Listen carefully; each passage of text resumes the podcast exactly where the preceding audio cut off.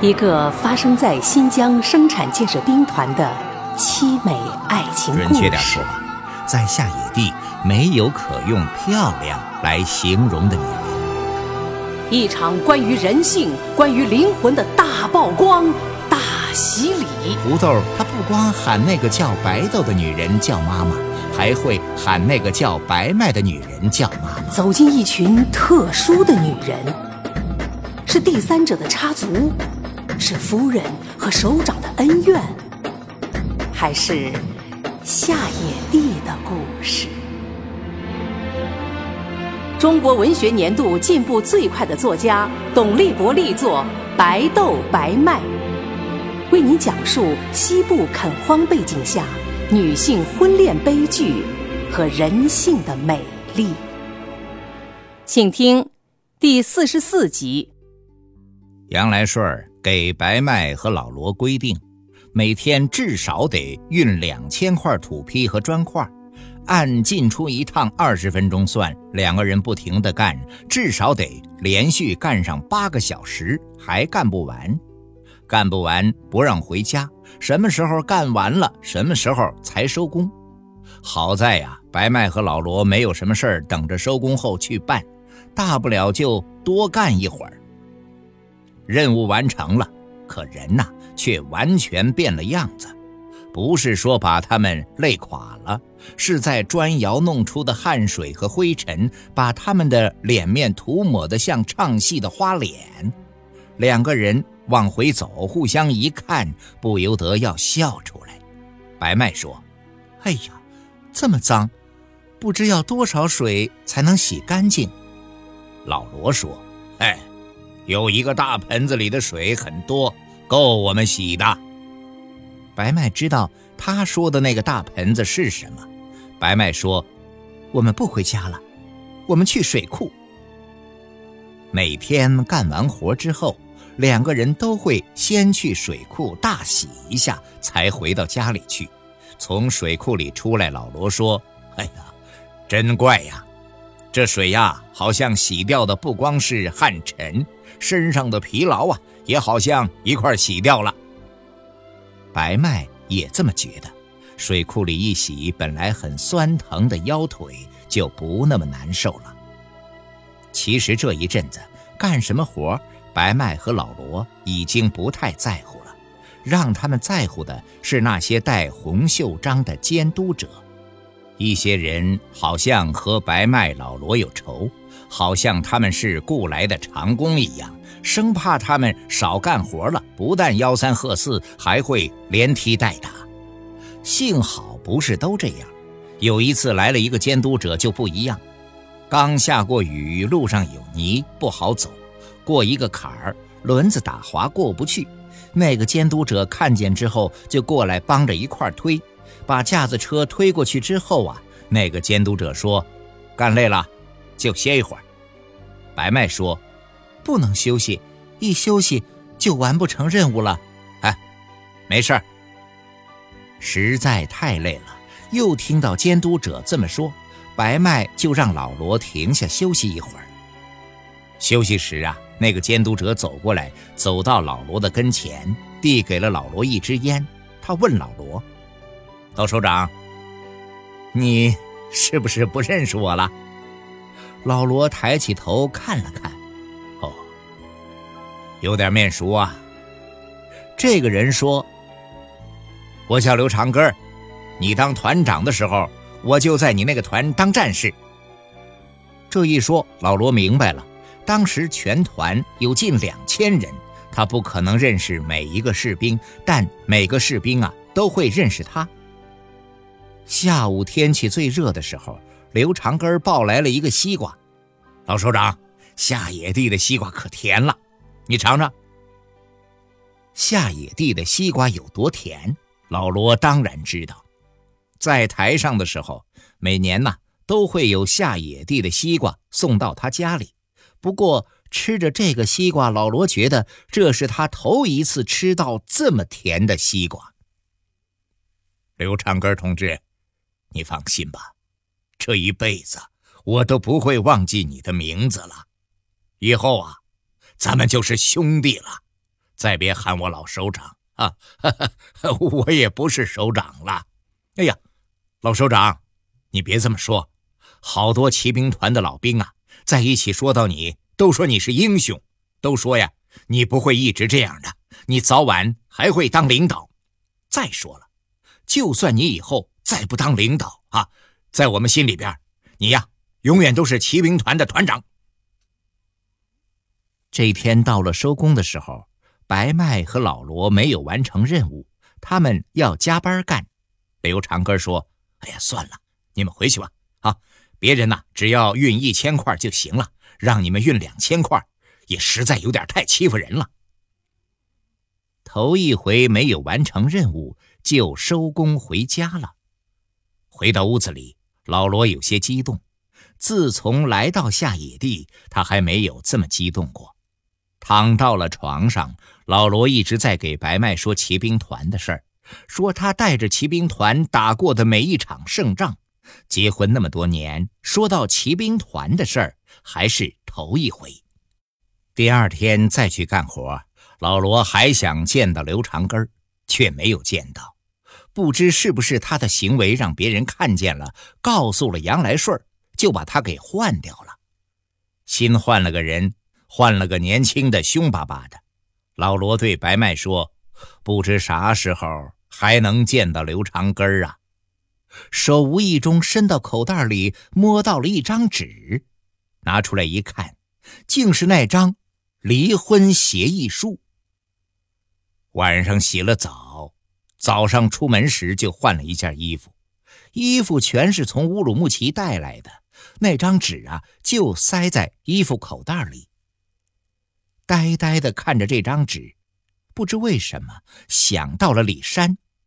上次和白豆去劳改队见到了李山，回来后白麦心里一直难受。李山是为了他才受了这么大的苦，白麦觉得实在对不起他。女人要是总觉得对不起一个男人，就不免会在心里老想这个男人。一个男人在心里出现的次数多了，就会有些不同一般的感觉。一阵风吹过，吹掉了白麦手中的那张纸，纸在尘土中滚动着，一点点远去，眼看就要消失在夜色中了。白麦突然飞快地跑了过去，整个人都趴在了地上，把那张写了字的纸又抢回到了手中。白麦把这张纸一点点叠好，装进了口袋里。别看这些天活干得重，可老罗却显得有些振奋。躺到床上后，都会把白麦拖到身子底下。白麦有时借口太累，或者说不太舒服，把老罗荡回去。可有时白麦也不能让老罗扫兴，他知道。让老罗高兴一下，不光是让老罗的身体得到愉快，所以有时候白麦尽管一点也不想做，也要表现出很高兴的样子，迎合老罗。有时还会故意的发出声音，让老罗觉得他真的很厉害。只是老罗厉害完了，马上就睡着了，白麦却不能一下子睡着，又想到了那张一直带在身边的纸。想到了，如果不是文化大革命，他现在会是什么样子？想到了白豆，想到了胡铁，想到了胡豆，还想到了李山。想到李山时，他多想了一会儿。这一多想，好像看到了李山正朝他走过来，赶紧闭上眼睛，不去看他了。可是啊。眼睛看不见了，心还会看见，只是心看见的东西和眼睛看见的会完全不一样。白麦的心呐，看见了一个人正朝着他慢慢的俯下身子，这个男人是那么年轻啊！刚才在老罗身子底下没有兴奋起来的白麦，这会儿却像触了电一样，一下子热了，一下子软了，一下子。湿润了。粗犷苍凉的自然景观，艰苦卓绝的生存环境，温柔而倔强的美丽女性，野性十足的男人，交织着情仇，敢恨敢爱。压制与反抗，阴谋与凶杀。白豆白麦为您讲述夏野地上演着的惊心动魄的爱情悲剧，正在播出。夜里睡不着，杨来顺会爬起来到外边转上一圈。荒野里的头狼没有事了，会在一片属于他的领地里转来转去。杨来顺这个时候走在营地里，感觉和一只头狼有点像。如果这时候遇到人，杨来顺一定会走上去问问是谁呀，是干什么的呀？如果是营地里的人是大人，杨来顺就会打个招呼，问有什么事儿，怎么还不回去休息？如果是一群孩子在捉迷藏，杨来顺就吼着让他们赶紧回家去，别乱跑，让大人担心。如果不是营地里的人，是陌生人呐，杨来顺一定会仔细盘问。有两次真的就抓住了想来下野地偷东西的家伙了。不过呀，更多的时候，杨来顺在营地乱转的时候，连一个人都不会遇到。这时的杨来顺就会把注意力更多的放到别人家的窗户上。夜很静啊。静的会把一些细小的声音放大。正是夏天，到夜里还会有些热。各家睡觉时并不把窗子关住，想让风吹进来一些，这样睡觉会舒服些。开着窗子睡是舒服了不少，但却没有想到睡觉时发出的一些响动会从窗子传出去。一般来说，睡觉不会有声音。可许多人在完全睡着之前会做些别的事儿，这些事儿啊，要么不做，只要一做，不但会有声音，还会有比较大的声音。有时候正好杨来顺从窗子跟前过，就会听到这样的声音。一听到这样的声音，杨来顺就站着不动了，会站在那儿一直听完。当然了。如果运气好，屋子里正好亮着灯，或者月亮照了进去，窗子正好有个破洞，杨来顺会收获更大。每次听完了、看完了，杨来顺啊会有一种满足。一般来说，再回到屋子里就会睡个好觉。不过呀，这次有些不同。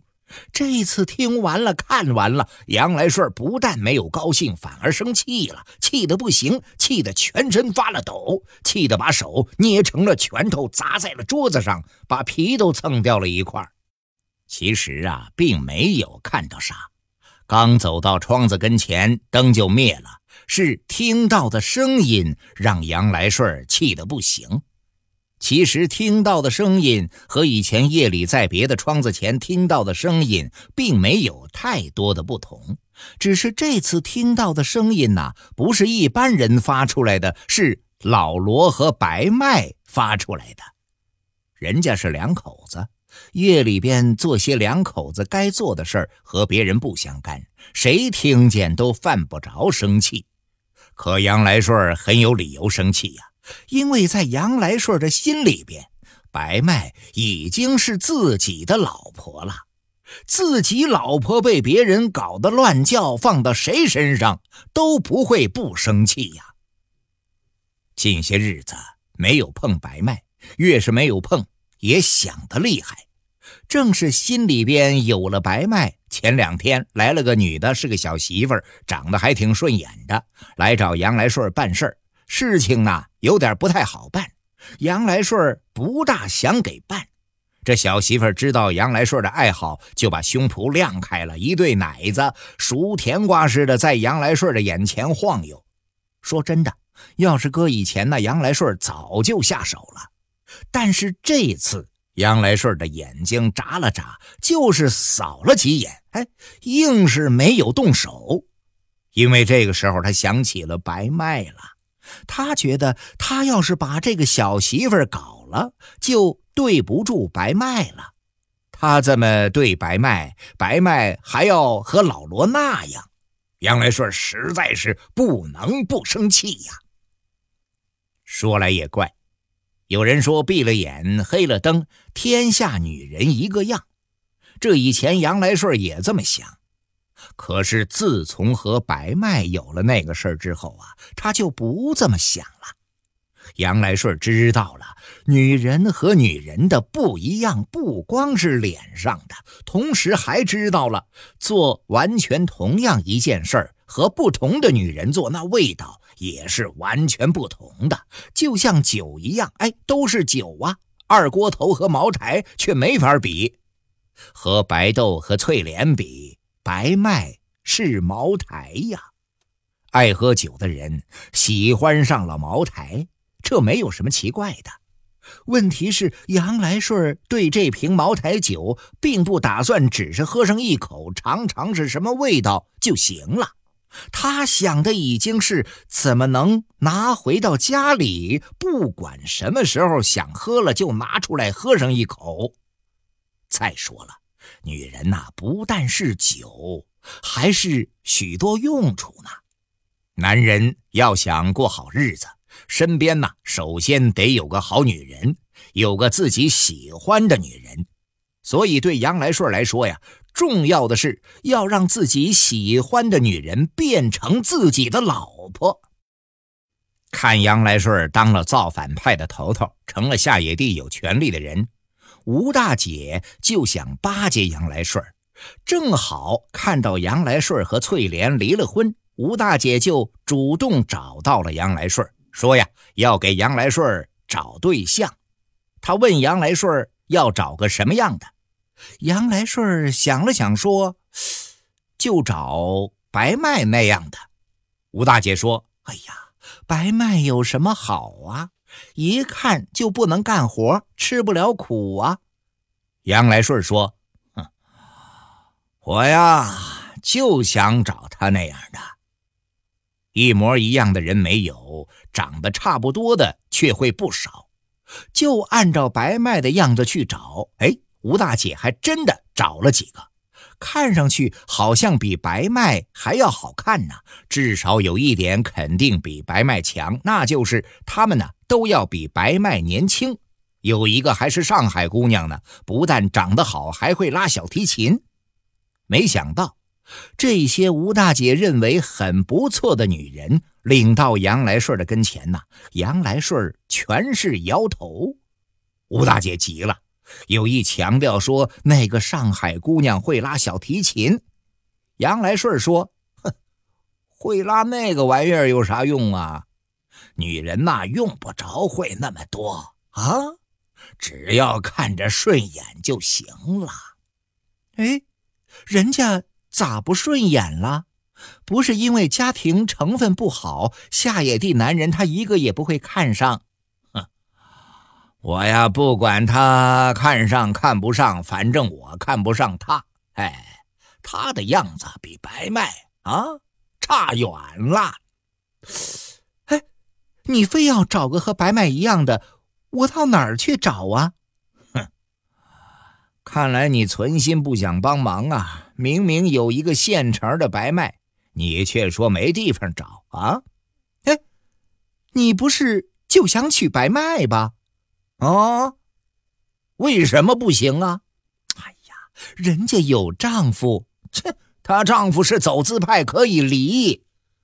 哎呀，宁拆一座庙，不拆一桩婚，这个缺德事儿啊，我不能干。吴大姐不干，杨来顺也没生气，他也就是给吴大姐这么说说，并没有真想让她去干。他知道，就算吴大姐真去干，也干不成这个事儿啊。要想干成，只有她亲自来干。杨来顺来不来，白麦不管，反正啊，只要到了说好的那个时间呐，白麦就会准时来到柴火垛跟前。